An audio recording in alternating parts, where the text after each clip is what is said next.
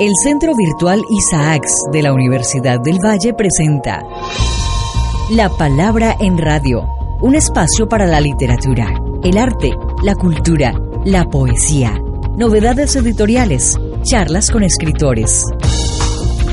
La Palabra en Radio, domingos 10 de la mañana por Univalle Estéreo. Dirige y presenta Darío Enao Restrepo. La Palabra en Radio.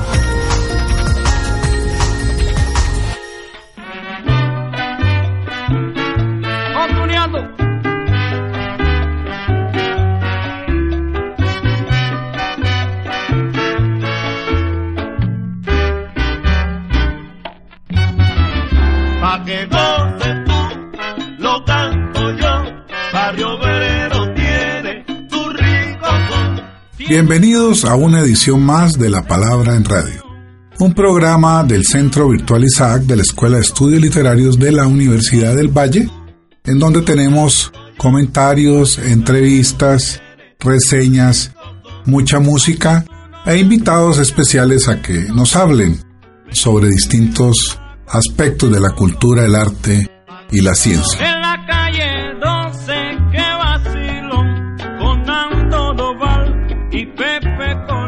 Y hoy tenemos un invitado, que es Apolinar Ruiz, joven historiador de la Universidad del Valle, hizo su maestría y ha hecho una investigación sobre el barrio obrero.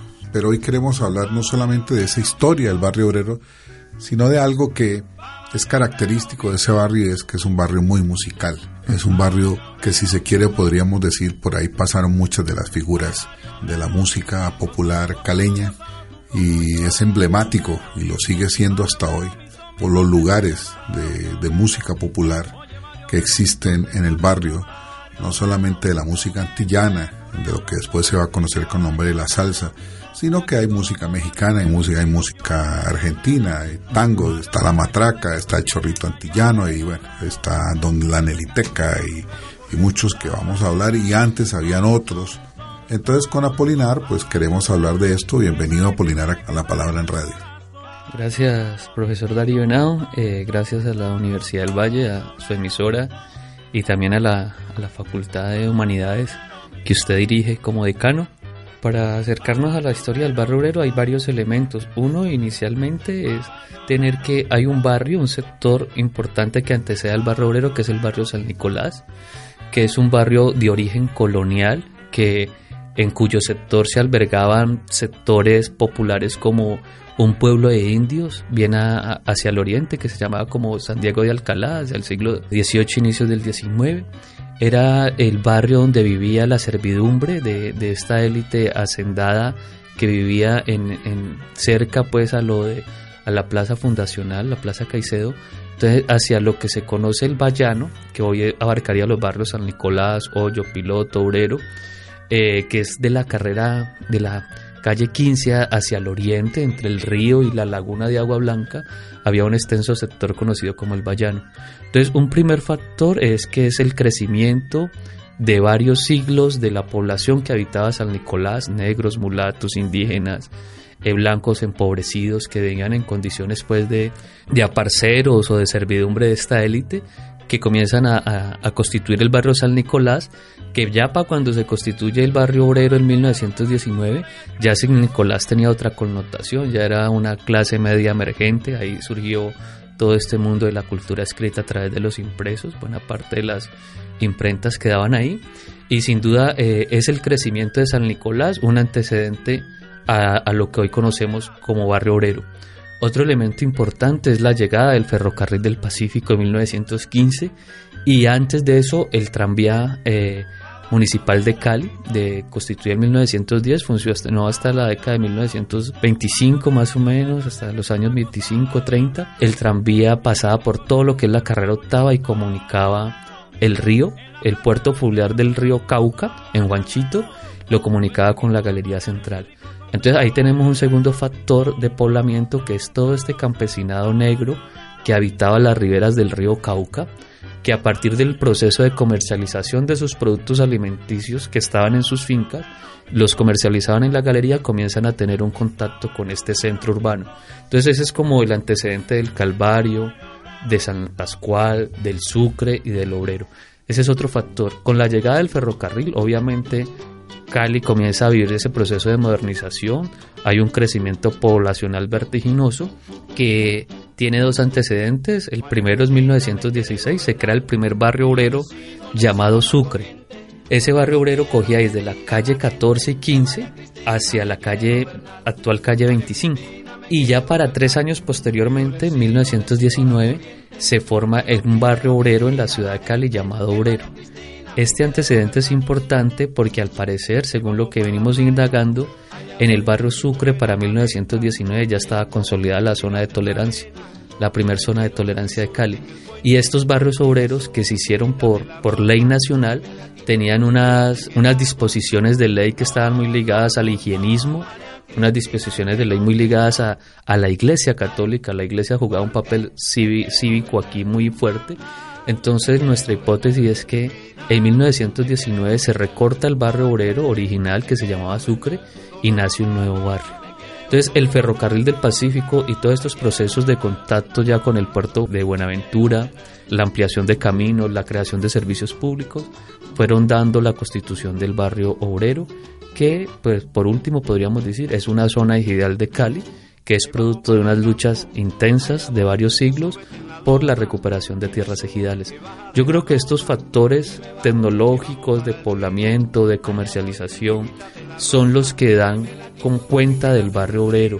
O sea, antes de, la, de que se hiciera el acuerdo 31 del 20 de junio de 1919, ya todos estos procesos venían convergiendo. Todos estos procesos de, de luchas por la tierra, de llegada de gente migrante, mucha gente nortecaucana, mucha gente de las riberas del río Cauca, vienen llegando. La palabra en radio.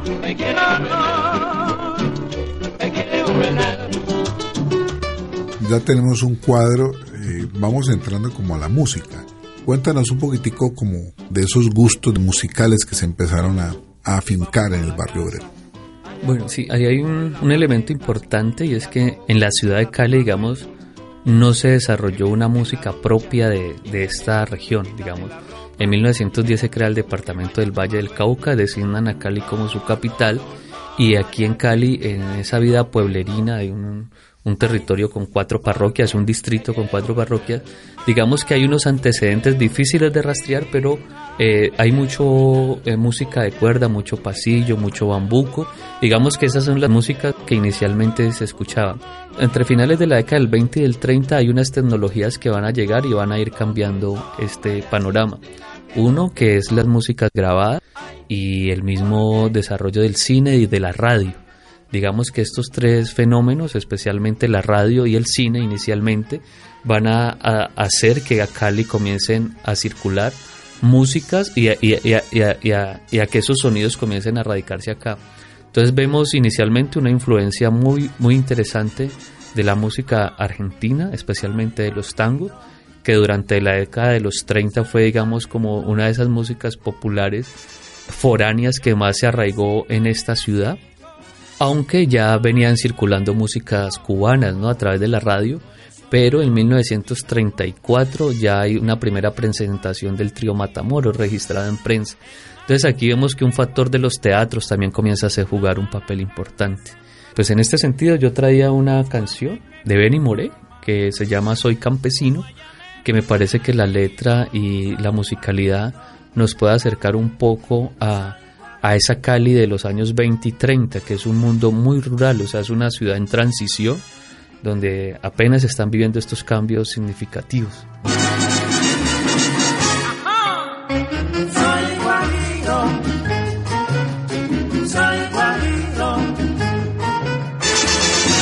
Yo campesino he nacido y ahora vivo en el poblado, por eso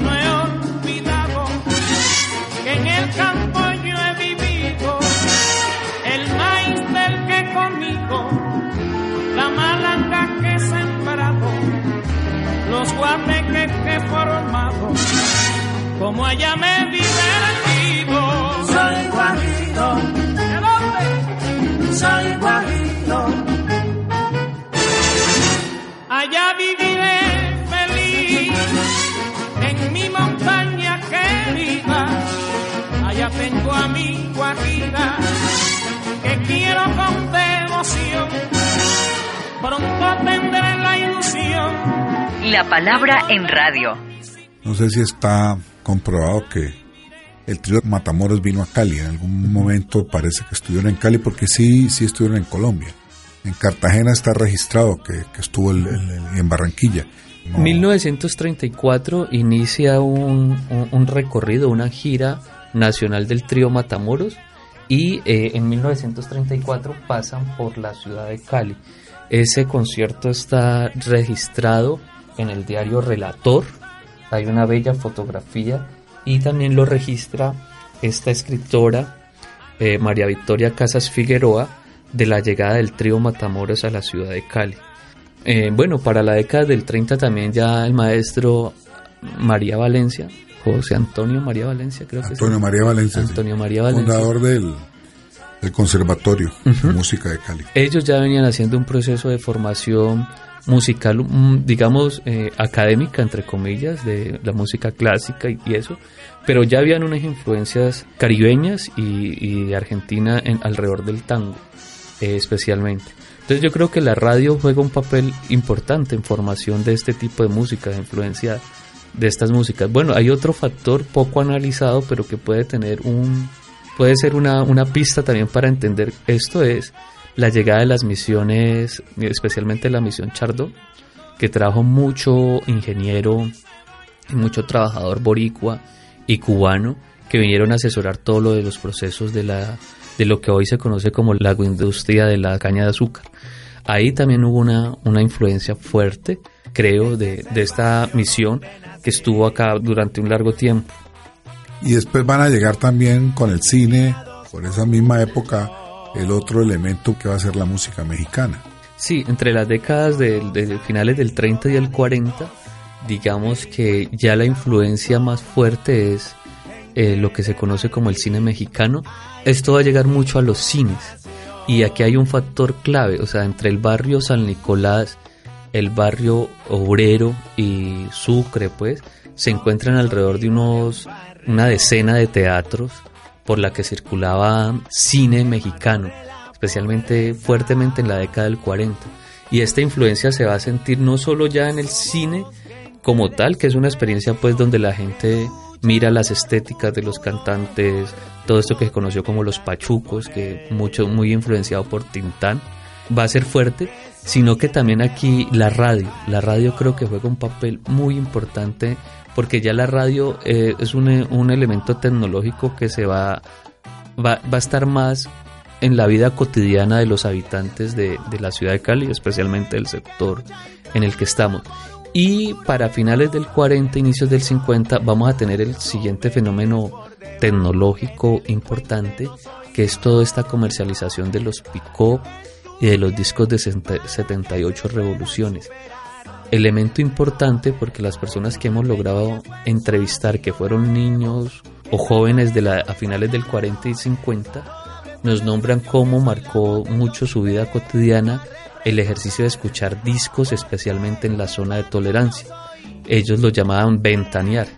Ir a ventanear consistía en colgarse en esas, en esas ventanas, pues, eh, de estilo colonial, de estas viviendas de estilo colonial que tenían unas rejas sobresalidas, se colgaban ahí y podían observar lo que pasaba dentro de las cantinas, los cafés, los bares.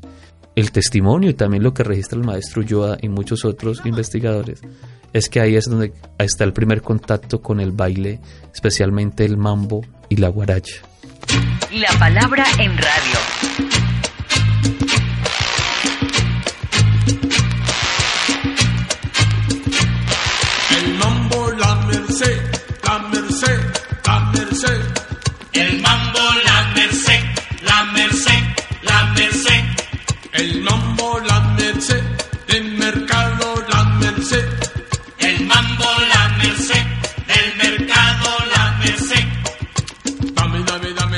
Y ahí vamos viendo cómo el barrio se va constituyendo como en, un centro, un escenario de, de esa fama que tiene el Cali de una ciudad supremamente musical, una ciudad del baile, que después en los años 80 y 90 eh, va a ser el epicentro, uno de los epicentros de la salsa.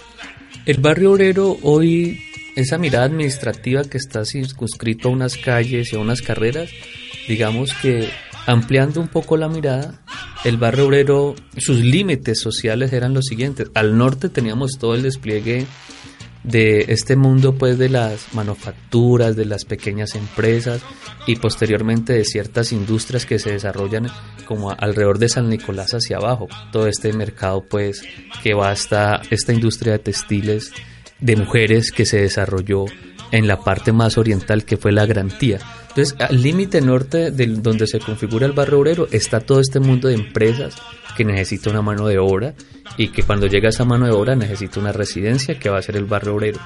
Pero a la parte occidental teníamos el barrio del Calvario con el desarrollo de la Galería Central. Esa galería se hizo en 1894 y alrededor de esta galería se había creado todo un comercio, no solo de víveres, de producción de víveres pues alimenticios, sino también de cafés, de radioteatros, de restaurantes, un sinnúmero de, de, pequeños comercios, o sea, de una vida comercial que se fue ligando mucho a la vida nocturna y que es el origen de la zona de tolerancia. Ahí todas estas cantinas comienza el Estado a tener un proceso de regulación de estas prácticas, de estos lugares y de esta vida nocturna que se fortalece mucho pues con la llegada de la energía a la ciudad de Cali. Esa parte occidental que colinda y antecede al barrio obrero, en 1918 es declarado como la zona de tolerancia, la zona donde van a residir las mujeres públicas. Este barrio tiene unas particularidades y es que era un barrio común y corriente, o sea, de día tenía una vida cotidiana de cafés, de casas, de viviendas, pero a las 7 de la noche, 6, 7 de la noche, se colocaba un bombillo rojo en aquellos lugares donde habían chicas, donde estaban las famosas coperas. Y alrededor de esta, de, esta zona de tolerancia, pues digamos que había una regularización, había unos como especies de toque de queda para menores de edad que no podían transitar Básicamente el desarrollo de la zona de tolerancia es la carrera 12 entre calles 15 y 16 hasta la 19. Y esa carrera 12 fue la, la demarcación de, de esta zona de tolerancia. Y obviamente esta zona de tolerancia pues sociológicamente es un espacio de libertad. Es un espacio que no está regularizado. Pues la ley pone unos horarios, pero lo que pasa dentro es una especie de libertad corporal, dancística y musical y pues esto es lo que nos decía don Armando Sánchez. Había una libertad total del cuerpo, de la expresión del cuerpo, tanto en la parte sexual como danzaria. Eso era un atractivo para muchos chicos jóvenes, adolescentes precoces que iban a conocer esa parte de pero también muchas de la cotidianidad del Sucre, del obrero, pasó por la zona. O sea, era un, sitio de paso y de trabajo, porque ahí en el Sucre se desarrolló todo el mundo fabril, eh, hay que mirar la empresa Tedesco, en la segunda mitad del siglo XX, pero también todo el mundo de lo artesanal de los zapatos, de los calzadistas. Entonces digamos que ahí fue importante ese espacio de socialización, muy masculino, digamos, con presencia de ciertas mujeres que laboraban, y es ahí donde eh, a través del cine mexicano, a través de la imitación, se podíamos decir, de esa apropiación que hicieron los caleños del momento, de esas formas de bailar y de ese tipo de música, es que ahí se arraiga.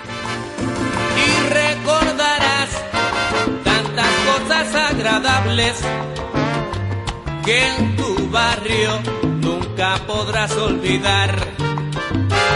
Recordarás tantas cosas agradables que en tu barrio nunca podrás olvidar.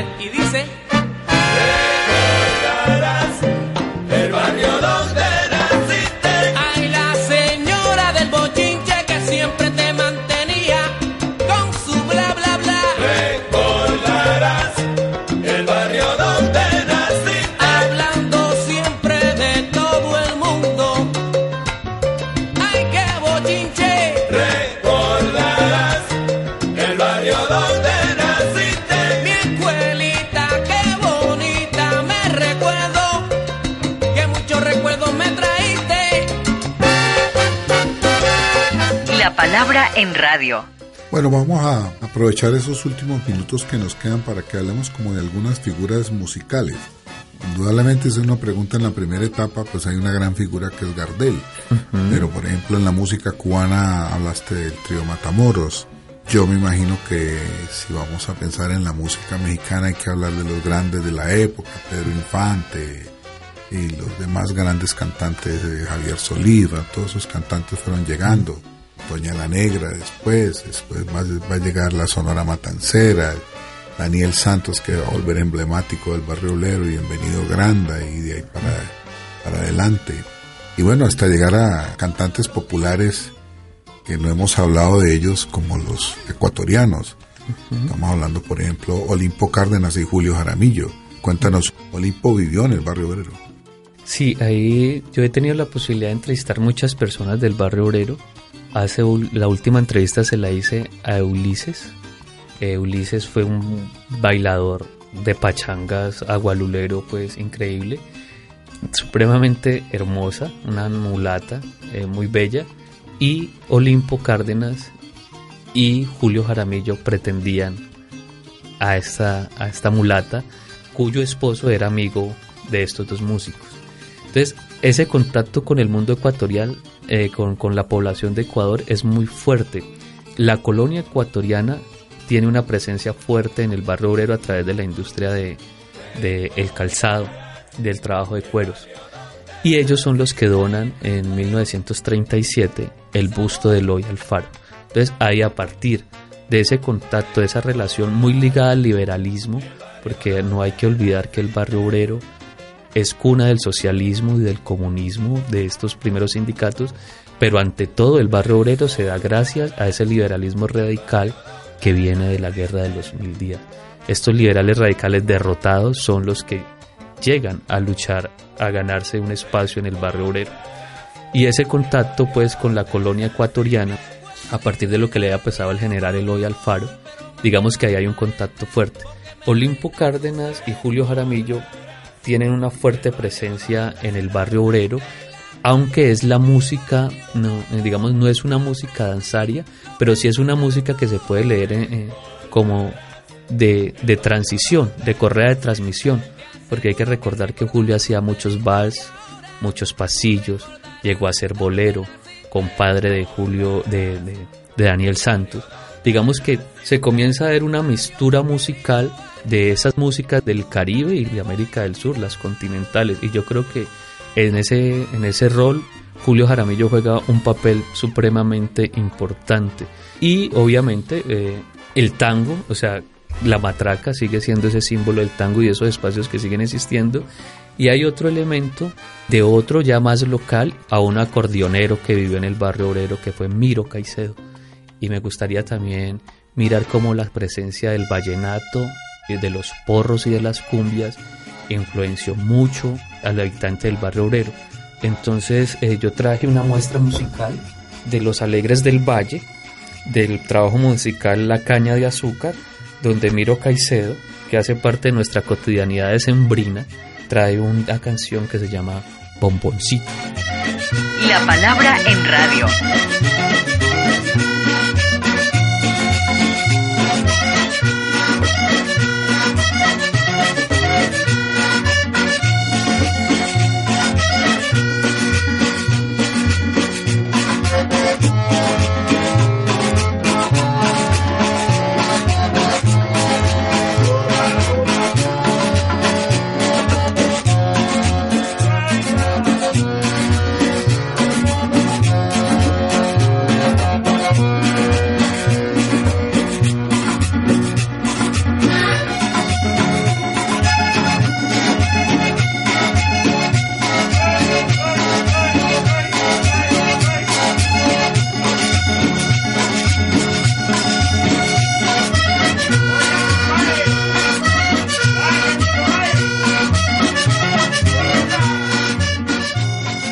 Llegando al final de, nuestro programa. Hoy prácticamente no podríamos hablar del barrio obrero sin hablar del fútbol y sin hablar de la América. La América prácticamente surge con el barrio obrero. Pero bueno, esos temas los vamos a dejar para el próximo programa. Eh, les agradezco mucho a ustedes oyentes de haber estado con nosotros en esta emisión de La Palabra en Radio y Apolinar Ruiz, pues muchas gracias por estar aquí. Muchas gracias, profesor Darío, muchas gracias, Universidad del Valle. Bueno, hemos llegado al final de La Palabra en Radio. Agradezco mucho a Fernando Patiño en la ingeniería de sonido, a Shirley Saez Mosquera, nuestra productora general, quien les habla Darío Henao Restrepo. Nos escuchamos el próximo domingo. Les deseo un feliz comienzo de semana.